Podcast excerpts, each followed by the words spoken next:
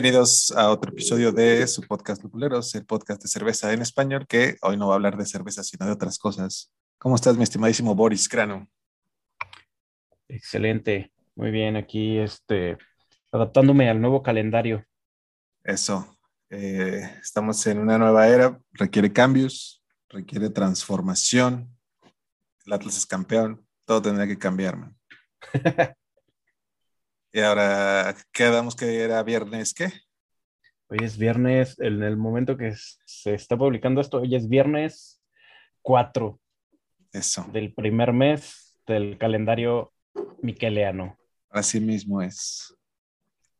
Eh, acostumbrarse a esto va a estar fácil porque es bastante sencillo. Todos los días son viernes. Y, eh, y todo empezó con el génesis de un servidor y del club de cerveza más importante de la galaxia, que es Lupuleros. Se podría decir que es eh, viernes 4 DM. Y eh, pues en este club de cerveza casera también dejamos que muchas otras cosas se echen a perder para, para que nos mareen. Eh, de entre esos otros fermentos, pues hay uno que es el, el que tomaremos en cuenta para el episodio de hoy, que es el hidromiel o mid, que eh, pues que es una otra, otra agüita que marea y que mucha gente consume. Ahorita les vamos a dar ciertas características de esto, pero eh, una cosa que siempre me llama la atención del hidromiel, no sé si te pasa igual, hermano, es que tiene el nombre más espantoso en español, ¿no? Hidromiel. Sí, está como medio pedorrón. También le dicen aguamiel, pero aquí en México el aguamiel es otra es cosa. Otra cosa. Aquí, el aguamiel es, es, es, el, digamos, el líquido eh, tal cual que, que, sale del maguey para que de ahí sal, que de ahí se hace el pulque. Es correcto. Aquí en México ya estaba la palabra aguamiel ocupada. Ajá. Y entonces hidromiel, así como, ¿qué estás pisteando? Hidromiel. Suena espantoso. Entonces la gente ya, ya dice mid, pero nunca dices estoy tomando beer. No, pero sí dice, ah, me estoy echando en mid. Bueno, le Vay, lo que es. Payasos. Llámalo por su horrendo nombre, hidromiel. y en el nombre está la receta, bro, porque es muy sencillo. Lleva agua y miel. Bueno, ¿Qué podría mal ir sal? Nada. Entonces, bueno, este es un fermento de agua con miel, cosa que eh, puede resultar en bastantes, bastantes estilos de bebidas, aunque se pudiese pensar de otra manera, pero pues eh, es en sí históricamente la bebida alcohólica más antigua de este hermoso planeta Tierra. Y muchos creen, por las cuestiones de del folclore medieval, que es una bebida originaria de tu natal Escandinavia, man. De mi natal, de mi natal Lagos de Moreno, Noruega. Es correcto. Entonces, Eh, muy, este, muy asociada al vikingismo. pero, pero, pero para nada. Este, Pero para nada. De hecho, todo lo contrario. Eh, eh, yo estuve viendo que, eh, pues, ahí eh, hay, hay, lugares que dicen que tiene 7000 años, que tiene 9000 años, que viene desde la antigua Grecia. Pero también vi que, que ahí unos nuevos arqueólogos encontraron indicios de que no solo no se originó ni en Grecia ni en Roma, Ajá. y, sino tampoco hace 7000 años, sino hace 40000 años, este, ya la estaban haciendo en Sudáfrica. Una cosa impresionante. Nada que ver con, que- la, con la creencia tradicional. eh, porque, Que el Homo sapiens, desde su origen, es borrachito. exactamente, eso es, eso es de que alguien dijo, esto, esto que está en esta estructura hecha por estos animales voladores, me parece algo dulce, que es rico, lo voy a recolectar y probablemente si lo revuelva con agua me lo pueda tomar para acompañar, pues, que mi mamut, man, que no sé, no sé lo que comiesen. Y en algún momento, pues alguien olvidó su vasito ahí y una levadura salvaje llegó y toda esa azúcar de la miel, que no es poca, básicamente se convirtió en delicioso alcohol. Y esa agüita dulce se convierte en agüita que marea, que es justamente la que nosotros preparamos como cerveceros caseros, ¿no? Así es. Ahora mismo pues ya utilizamos levaduras de laboratorio para eh, un poquito facilitar el proceso. Ya no tenemos levaduras salvajes tan limpias en el ambiente, sino todo lo contrario, virus mortales que disminuyen la población mundial, pero eh, bueno, las cosas cambian. Un poquito. Entonces, bueno, agua, miel, levadura. ¿Qué es la miel en realidad? Pues es un montón de azúcar fermentable, por lo que básicamente es un fermento que bien fermentado, valga la redundancia, y por eso hablaremos ahorita un poco de la buena fermentación, pues es prácticamente agua con etanol y no conserva ningún sabor ni ningún dulzor de la miel. Eso es quizá el challenge más importante, el desafío para el quien planea fabricar, producir o eh, cocinar hidromiel. Porque uno pensaría, si me encanta la miel como un oso pardo, voy a hacer hidromiel y vas a ver a miel. Te tengo una noticia, no la mejor noticia. No vas a ver a nada más que agua con alcohol. Entonces, bueno, hay ya gente con, le ha metido un poquito de método científico y ha cambiado la forma de hacerlas el hidromiel para dejarle un poco del carácter de esa misma miel. ¿Tú ya te has hecho tus lotes de hidromiel o qué, mi Boris? Honrando a tus antepasados vikingos. Eh, aún no, tengo la receta, aún no, eh, pero he probado muchas, muchas hidromieles homebrew. Y pues no sé si sea muy fácil hacer, o las hidromieles de los homebrewers que he probado, este, están, están muy bien, muy bien hechas. Ambas, yo creo que ambas. Eh, Sabes que ya se ha convertido hasta un meme que te pregunte algo y me digas que no lo has hecho. Lo sé, lo sé. y lo estoy haciendo honrando ese meme.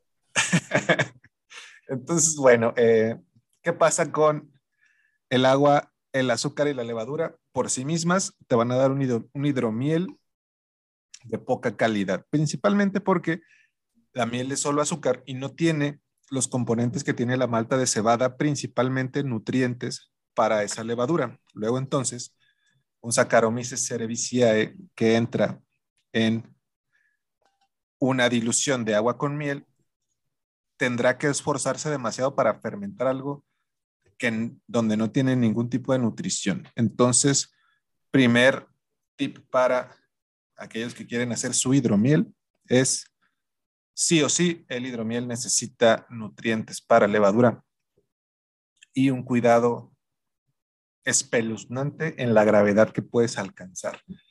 Otro desafío es que todas las mieles del mundo son diferentes y no puedes tener una receta estándar de hidromiel, de decir, voy a echarle un kilo de miel a 4 litros de agua, a 5 litros de agua, porque ese kilo de miel ahora probablemente tiene una densidad de 1030, el mismo kilo de otra miel de 1035 y el mismo kilo de otra miel de 1060, que es una locura. Entonces, el hacer el hidromiel, pues es medir y medir densidad hasta que llegues a lo que tú estás buscando fermentar para conseguir tu bebidita alcohólica. Así es. Mismo caso como hablamos de la, en el episodio esto de las hard seltzers, ¿no? Pues no tienes malta, no tienes nutrientes, hay que echarle su, su nutriente por fuera. Y si haces tu mezcla de agua con miel, ¿qué? tip número dos, la miel es una sustancia muy aséptica, entonces con el adecuado manejo, el hidromiel ni siquiera es necesario hervirlo.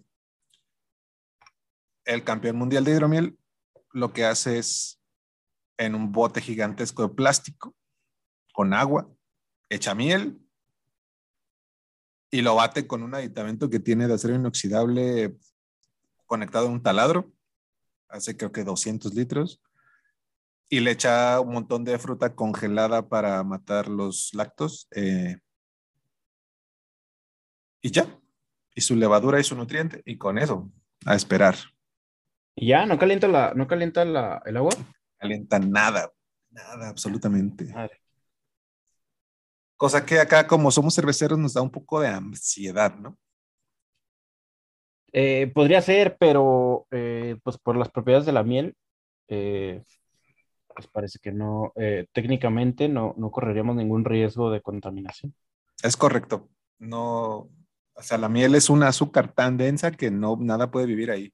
Por eso es el único alimento que nos echa a perder, dicen aquellos que saben mucho sobre alimentos y caducidades. Man. Así es. Entonces, bien, van, van varios aspectos de la elaboración. Uno, necesita nutrientes. Dos, no es ni siquiera necesario hervirlo si utilizas agua limpia y todo está limpio. Y número tres, si lo que buscas es dulzor y carácter de miel, tendrás que hacer otros procesos químicos o cerveceros. Uno es, se le llama retroendulzado, en el que tu hidromiel terminado lo puedes endulzar con más miel y en ese entendido lo tienes que pasteurizar para eliminar toda actividad de levadura posible. ¿Qué pasa con este método? Que una mala pasteurización, pues te va a provocar que toda esa miel que le agregaste también se convierta en delicioso etanol y pues tendrás una, un hidromiel mucho más fuerte, pero cero dulce. Y si lo embotellas, pues vas a tener granadas de mano y bombas molotov en tu casa porque van a reventar sí o sí. Ese es el peligro. Y el otro método de retroendulzar es una vez que terminas tu hidromiel y le pones la miel extra, lo puedes, le puedes agregar un conservador que mata levaduras. Si no me equivoco, es el sorbato de potasio. Y con eso entonces tendrás tu, hidromiel retroendulzado, ya no va a fermentar, pues el conservador matará toda la levadura restante que queda suspendida en tu hidromiel. Eso es es el proceso por si quieres una bebida alcohólica, pero con cierto dulzor y sobre todo el sabor de la miel, que es prácticamente lo que yo creo que buscaría un fan de la miel, ¿no? Un oso pardo de la pradera podría buscar más el sabor. La, yo he hecho hidromiel. Al principio no lo retroendulzaba, luego sí porque lo saqué de manera comercial y a la gente le gustaba más, pero el no retroendulzado puede llegar a saber mucho más, mucho más parecido al champán, al vino blanco espumoso, que cualquier cuestión que tenga que ver con una bebida de miel. Entonces, pues es interesante de ambas maneras. A mí me gusta que todo lo que está en mi vaso está bastante seco y nada dulce, entonces, pues me parecía bastante rico hacerlo así, sin retroendulzado y pues con una carbonatación bastante alta, tipo champán, incluso al, ojo, es idéntico al champán en color ultra pajizo y con muchísima carbonatación y una espuma bastante, bastante efímera por la obvia falta de proteínas que tiene la miel, en el mismo caso que las uvas. Que de hecho, eh, una, de las recomendaciones que, que he visto más en, este tema es utilizar justamente levadura de champaña. Correcto. Correctamente. usan generalmente levadura champaña o alguna levadura muy, muy noble de cerveza, pero creo que más recomendable la, de champaña o de vino. Sí, y lo que te ahorras de tiempo de tu día de cocción para hacer tu hidromiel, lo gastas por 50 mil en el periodo de maduración porque es una bebida que entre más tiempo pasa mm. madurando, es más sabrosita, ¿no? Entonces, yo diría que el mejor hidromiel que he probado tiene más de un año de maduración. Por ahí un amigo recién abrió una botella que le regalé hace como cuatro años y dice que estaba espectacular. Eh, entonces, bien, no, si tres semanas te desesperan para tomarte una deliciosa cervecita, bro, pues el hidromiel no es para ti definitivamente, ¿no? incluso esas tres semanas se convierten en tres o seis meses. Mínimo. Y si puedes más, pues mejor. Y, a la densidad que sea, ¿eh? No, no solamente los hidromieles muy pesados, sino todos los hidromieles. Entre más maduren, más redondo y mejor sabor tendrán. Eso está, está interesante. Luego ya le puedes echar lo que tú quieras. Generalmente le echan frutas. Si, eh, si lo hacen prefermentación, frutas con poca azúcar, como los berries. Se llaman berries, ¿no? Todas esas madres como el blueberry, el, en español el, arándano y esos, nombres son los que no me sé. arándano, eh, ah, frambuesa. Frambuesa, zarzamoras. zarzamora. Qué gabacho me saliste. Óyeme, bro. Qué guay, chica. Muy guay, pues, nombre, totalmente lanchero. y la, eh, ese carácter de la fruta también le da, al tener la miel ya fermentada, un color tan, tan pajizo, prácticamente el, el, el SRM1, pues cuando le echas que tu, ¿cómo dijimos que se llama? Frambuesa, pues tendrás una, una bebida rosita muy coquetona que se ve como, como algo que el demonio blanco te puede echar en la boca en su boda, más o menos. es, es algo así. Y ya otro tipo de frutas llevarán otros procesos. La verdad, yo nunca hice fruta con, nunca le eché fruta al hidromiel. Y hace un par de años que no hago hidromiel, principalmente porque pues, mi organismo es resistente al gluten, no como otros seres de, de débil, de débil organismo.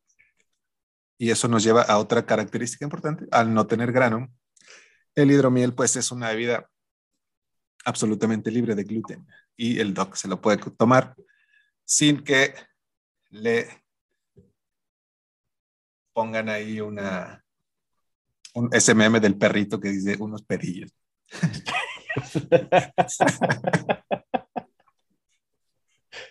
¿Por qué no tomas chévere, doc?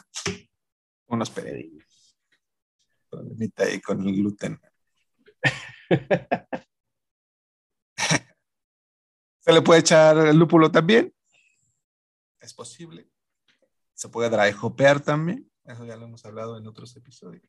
Entonces, básicamente tu base es agua con miel, el azúcar fermentable es la miel y de ahí el universo y tu creatividad son el límite. ¿Se le puede poner ajenjo? Se le puede. No se recomienda ponerle ajenjo a nada, en realidad. Pero puedes, puedes hacerlo si quieres. Qué cobarde, qué cobarde. Si quieres para tu aniversario de boda, puedes hacer tu hidromiel con ajenjo y otra vez en la pista de baile sacar el demonio blanco que hay en Unos shots. Eh, pues de hecho, generalmente hay eh, en las categorías, digo, en las categorías principales de la, de la hidromiel, eh, pues podemos encontrar las este, tres, tres formas en las que está más o menos regulada este, digo, a grandes rasgos, eh, por BJCP, este, que sería la, principal, que es la base que estamos, de la que estamos hablando ahorita, es, solo el, el, agua y su miel. Este, y también tenemos otras dos. Eh, una es la que estabas hablando ahorita que este, va frutada y generalmente con, con las berries este, que mencionaste. Okay. Y hay una tercera que pues ya va especiada. Ah, bien, bien. Eran cosas como canela, como cardamomo, este tipo de especias, este, clavo, este tipo de especias que, que, pues que, usamos como por ejemplo las, en las Winter Beer que ya platicamos la, la temporada anterior. Correctamente, sí, tienes toda la razón. Eh, no sabía, bueno, sé, que de, de, recién, hace no más de cinco años, BJCP agregó la guía de hidromiel y ya hay jueces de hidromiel en México. Y también hay de, ¿cuál es el otro fermento que tienen? Cerveza, hidromiel y sidras, claro. Que, también ya hicimos un episodio de sidra o todavía no. Eh, creo que todavía no, creo que todavía falta. ponte a hacer sidra para cuando te pregunte, bro, ¿ya has hecho sidra? Digas, claro, aquí me estoy tomando una. estoy esperando que pase el episodio para no hacerla, ya. que se acaba, ahora sí. Ahí tengo las manzanas, ya mira, aquí las estoy viendo. Las voy a prensar con mis brazos. Algún día, pues, algún día dirás, claro, claro que lo he hecho. Pero bueno. Entonces, tres categorías, el natural, digamos, el frutado y el especiado por si quieres meter tu hidromiel a concurso por ahí en algunas pruebas. Hay, eh, ¿traes algo más del hidromiel? Este, sí, nada más, nada más agregar que a esas tres, este, digamos, categorías que mencionamos ahorita, y ahorita que mencionaste que BJCP expandió esta parte porque en la guía de 2008 estaba ahí medio escuetito. Eh, en la guía de 2015 y seguramente en la guía de 2021 que está eh, por salir en cualquier momento. Irónicamente ya en el 2022, pero... Sí, este, entonces creo que eh, por lo menos en la guía del 2015 hay 13 eh, variedades diferentes de, hidromiel, que ya pues más adelante vamos a, vamos a hablar de, de, cada una de ellas y sus diferencias. Bien, entonces. Pero generalmente son esas tres y son combinaciones de, de los perfiles de una y de la otra. Muy bien. Esto, esto es eh, básicamente algo generado por BJCP con gente que hace hidromiel, porque no hay ninguna especie de teoría de eso. Como les comentamos, la miel es tan diferente en todos lados que no hay un estilo de decir, ah, voy a hacer hidromiel nórdico o hidromiel griego o hidromiel, eso no existe, no hay, de manera, ni las, ni las abejas son las mismas, ni las miel son las mismas, ni las flores son las mismas. Entonces, ciertamente el sabor del hidromiel tiene que ver con las flores que están polinizando esas abejitas, ¿no? Haciendo su, su chamba en conservar la humanidad. Entonces, por eso es realmente un esfuerzo titánico y, y muy, yo, yo diría necio y caprichoso porque no es natural hacer que la, que la teoría forzosamente se adapta a la realidad, vaya, pero, pero bueno, ya. De hecho, de hecho ah. la, forma, la forma de evaluar este, las hidromieles difiere muchísimo de, la, de las de cerveza, precisamente porque pues ahí, ahí no tienes, este, no puedes importar miel de Londres, este, porque en Londres hay 300 mil mieles. Ajá, exacto. Entonces es imposible, es imposible agarrar el, perfil exactamente. De London Meat. Porque incluso, ajá, incluso si haces este del mismo, no sé cómo se llama, no sé si son granjas de, miel o algo así. Sí, granjas eh, de, abejas. Incluso, ajá, incluso de, la misma, digamos, granja, no puedes, no puedes tampoco tener la certeza porque de una generación a otra las mieles son este, totalmente diferentes. Entonces lo que hacen ellos es abrirlo demasiado como para que no, para que ese factor no sea un impedimento en las características de la, de la hidromiel y, y, puedas evaluar este, otros, otros factores.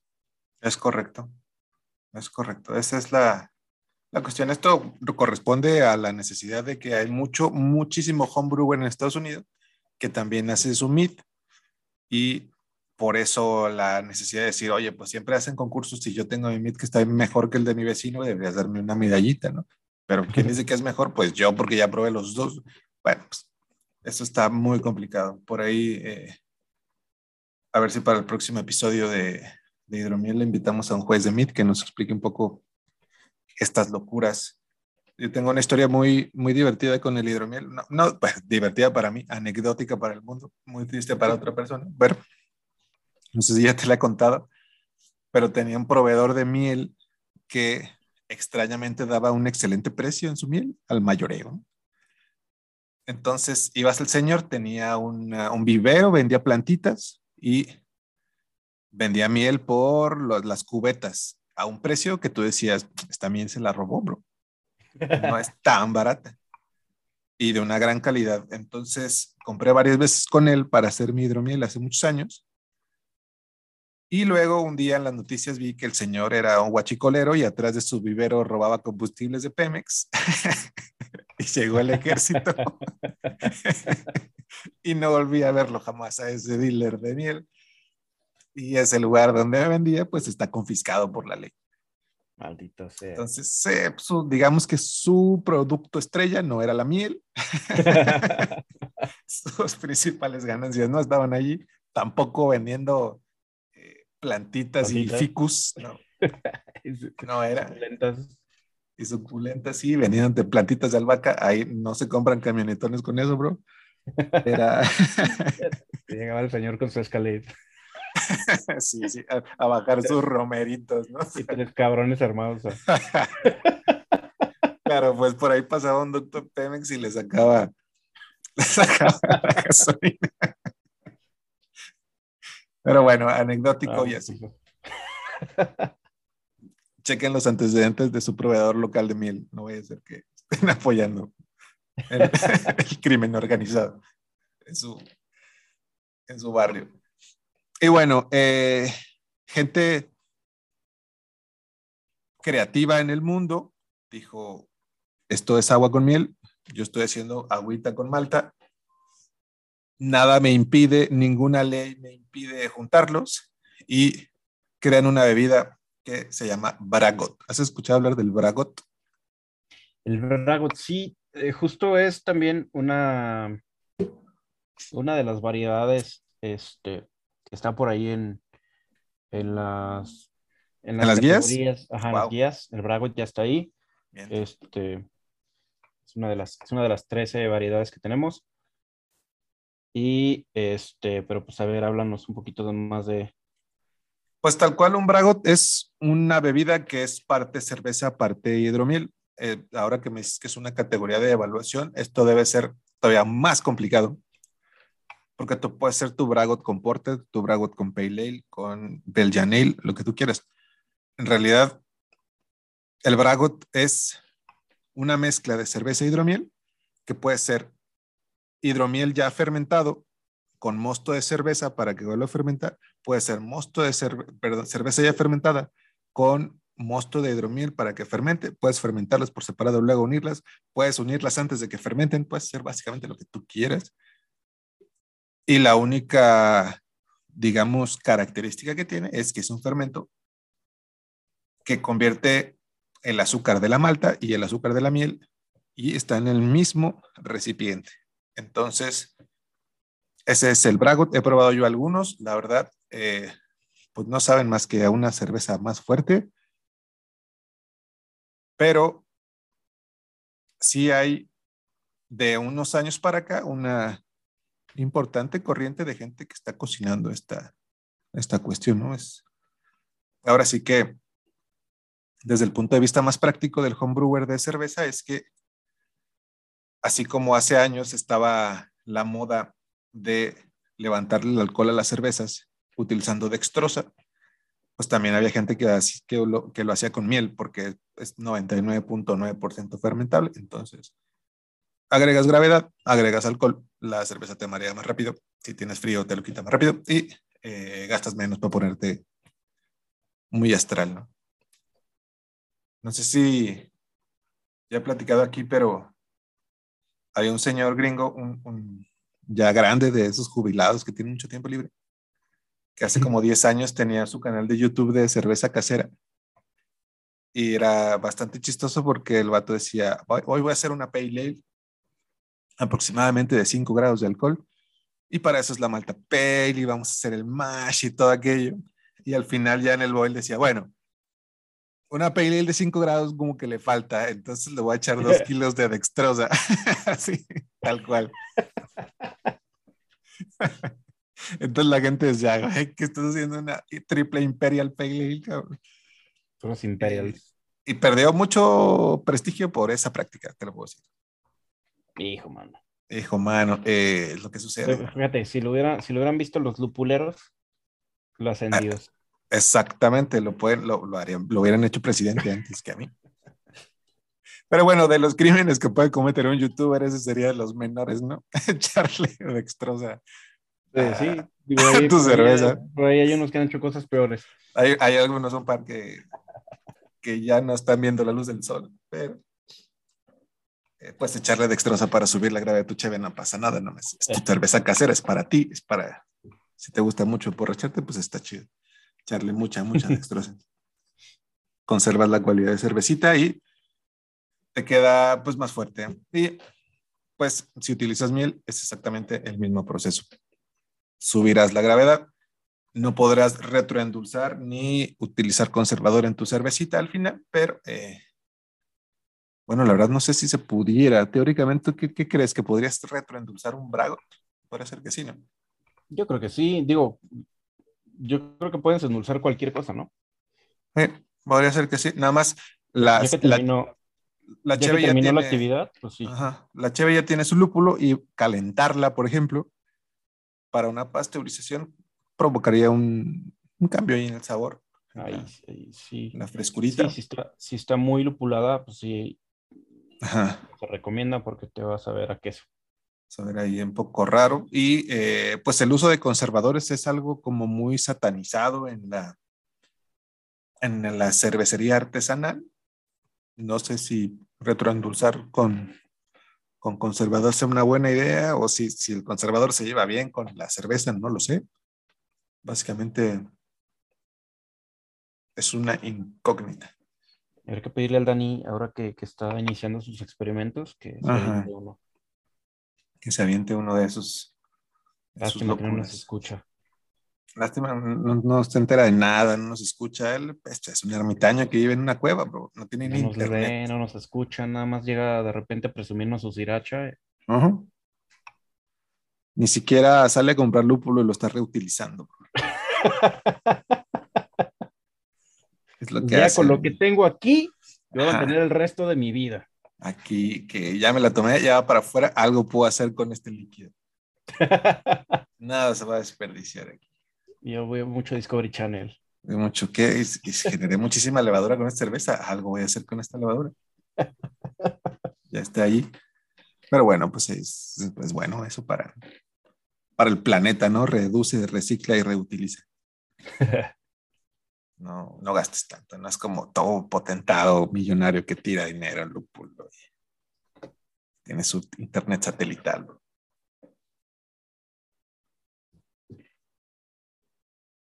¿Tienes alguna otra información de este hidromiel? Tengo, eh, tengo una receta que, que se me hizo muy, eh, como, como muy anecdótica. Ah, Ok, suena bien. Es, es una, es una receta de un personaje romano que lo hacían llamar, eh, o sea, se Andrés Romano. Col- Columen. No, no, no, no, no. Más, más, más antiguo que el abogado. Este es- es- era un, un agrónomo, un escritor agrónomo de Roma, por ahí de los años este, 20 a, a 80, creo, de- eh, después, de, después de Cristo. Ok, me- no me no parece que utilices otro tipo de calendarización, pero de- del, del, del gregoriano. un poco Del ya en desuso no ese calendario, bro. Pero está bien. Adelante. ya, ya, del- del antiguo, del antiguo calendario. Eh, col- eh, creo que se llamaba Colúmela o Colúmena. Ah, No, mira, hasta el nombre de colmena tenía. Yo creo que, eh, pues como fue de los primeros agrónomos, igual y este ¿De ahí salió? viene de ahí, probablemente. No, no lo investigué tanto, solo investigué así esta parte de la de la hidromiel, que él, el- este, era sediento, ¿no? así es. como Lupulero prehistórico. Él, él más o menos en el año 60 escribió una receta Ujú. que decía así, la, la, la traduje vilmente, entonces, pues ahí a ver cómo se escucha. Ah, puedes decirla en griego también, si quieres. Nuestros podcasts escuchas tienen fluido Estaba- griego. Estaba, estaba en latín, Ok, eh, pero no, no- yo creo que si hablo en latín voy a, voy a invocar a algún demonio. es probable, por lo que. Vale. Pero como estamos en Algún locaciones diferentes, no tendría problema con. Voy a invocar, voy a invocar el, el fin del mundo. Eh, pero bueno, dice, tomar agua de lluvia, este, y guardarla por varios años Ok, y mezclar un sextario de esta agua con una libra de miel. Un sextario es más o menos eh, como una pinta inglesa, digamos como casi 600 mililitros. ya, ok. Y una libra de, la, de las que está hablando es una libra romana, que son más o menos como un cuarto de, de libra actual. Como hamburguesa de McDonald's. Que vienen siendo, ajá. Quarter pounder. Unos 200 este, gramos. Gramitos. Entonces dice, para, para una hidromiel más ligera, mezclar un sextario de agua con 9 onzas de miel. Ok. Bajarle la mitad de miel.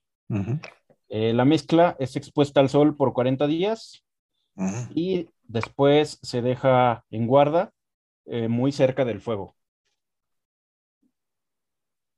Y dice como, como comentario extra, si no se tiene agua de lluvia, hervir agua de manantial. Ok. No tenían, no, o sea, no tenían de otra, ¿no? O era de lluvia o era de manantial, tampoco es como que sí. podrían ir por su galoncito loco. No, pasaba el de Bonafont por ahí. No pasaba el camión de Bonafont, llévate tu agua. Bonafonticus. y eh, esto prácticamente hasta parece una historia para un libro, Está, increíble esa, receta antigua. Me gustó eso de recolectar agua de lluvia y guardarla tanto tiempo. ¿Para qué? No sé, pero sí, sí, sí entiendo que ponerla en lo tibiecito era para que los acaromices estuvieran a gusto haciendo fermentaciones sabrosonas. Sí, lo, lo cerraban, pero no presurizado. Era más o menos como la, en esos tiempos como la competencia del vino y era un poquito como más snob, creo, según, según leí un poquito. Pues tendría que esperar mucho más, ¿no? Para tomarlo que el vino. Sí, sí, porque era más mamador que el vino, entonces, este, ahí como ahí con esa guarda de agua de lluvia por tantos años, ahí como que lo justifica un poquito, que no sé qué tanto, qué tanta, eh, a lo mejor levadura salvaje pudiera recolectar esa agua o o algo, no sé para qué lo guardaban o si era nada más como para, para ser más mamador. A lo mejor para decir, si no se echa a perder es porque está libre de microorganismos, ¿no? Ah, pues si no le sale, el, no le sale el lama, sirve para echarle mielecita. Es correcto, no tiene ninguna Y ahí la miel puede que tenga en la superficie algunas levaduras pegadillas o algo así sabrosón. O bueno, hasta su propia casa. Tampoco calienta la miel este, columela. Suena interesante. A ver si este año me echo un, un lotecito de hidromiel. Más para recordar eso. Ver si mi dealer desde el penal del altiplano me puede mandar. A ver si no le echas en lugar de, de miel gasolina. un una cubeta de miel magna. y el de la roja. El de la roja. Y, con, eso podemos hacer un poquito de hidromiel. Cosa importante, eh, tiene que ser miel de abeja para que funcione. Y según tengo entendido, porque gente lo ha intentado, no se puede hacer con la miel que hacen las abejitas de las flores del aguacate. ¿Has escuchado de eso? ¿De la miel del aguacate? ¿No se puede? Parece que no se puede. Que no queda bien, no queda Ricardo. No queda Ricky. Yo había, yo había visto una hidromiel, no la probé, pero había visto una hidromiel de, miel de aguacate. Entonces era una farsa. Probablemente estaba mala, pero existía. Como la cerveza de aguacate. Saludos a Uruapan, Michoacán, donde hay. Existe. Es espantosa es como pegarle a Dios en Viernes Santo, pero ahí está. Existe esa cervecita de aguacate. Uy. No hagan eso. Al aguacate pónganle chile serrano. Al aguacate, al guacamole y la cervecita para bajar ese, esa botanita, ¿no? para bajar ese totopo. Exactamente, para, para refrescar. Pues eh, no sé si tengas algo más del hidromiel, como este episodio introductorio de esta saga de 8 o 16 episodios que hablaremos sobre el agua y la miel. el tema más complejo. El tema más complejo. Imagínate que existe un podcast así de Bienvenidos a Hidromieleros, el podcast que habla de agua y miel. Vamos a hablar de agua y el próximo de miel.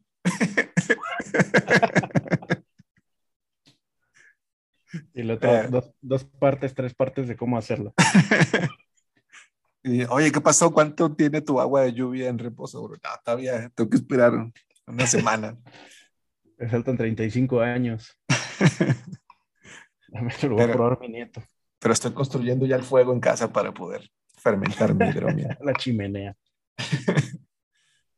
Bueno, eh, ¿traes algo más para este episodio o ya? Nada, nada, este.